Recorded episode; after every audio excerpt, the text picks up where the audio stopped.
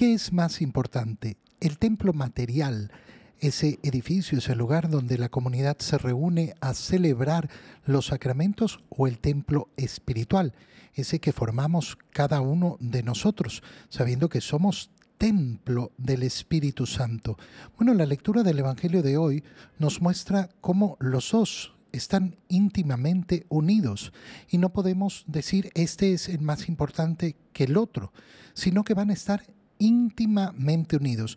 Hoy día leemos el Evangelio donde Jesús llega a Jerusalén y encuentra en el templo de Jerusalén que hay mercaderes, que hay cambistas, que se ha convertido en un mercado y reacciona de una manera durísima. Arma un látigo y comienza a expulsar a la gente, voltea las mesas de los cambistas y reclama, no conviertan la casa de mi padre en un mercado.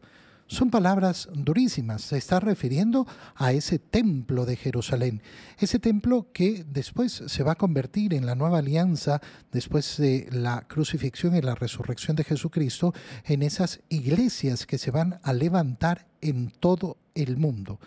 Inmediatamente después de esto, los judíos se acercan y le dicen a, Jesús, pero ¿cuál es tu autoridad para hacer esto? Y el Señor responde, destruyan este templo y lo levantaré en tres días.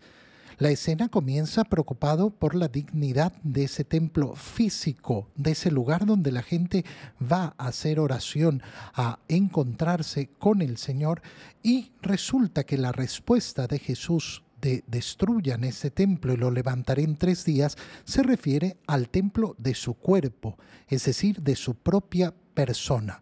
Eh, y se refiere a esa muerte en la cruz y su resurrección al tercer día.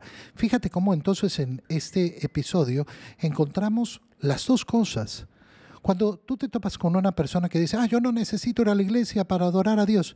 Sí, hermano mío, yo puedo adorar a Dios y yo soy templo de Dios, pero resulta que ese ser templo de Dios sin la dimensión comunitaria, en primer lugar, ese ser convocados por el Señor para encontrarnos como hermanos y volvernos una sola voz que alaba a Dios, que glorifica a Dios, pero además sin el eh, recibir los sacramentos, recibir el cuerpo de Cristo, alimentarnos y nutrirnos con la gracia que se nos entrega a través de los sacramentos y que está en ese templo material donde se celebra la Santa Misa y donde se celebran los otros sacramentos, bueno, no voy a levantar mi templo personal, no lo voy a levantar de verdad.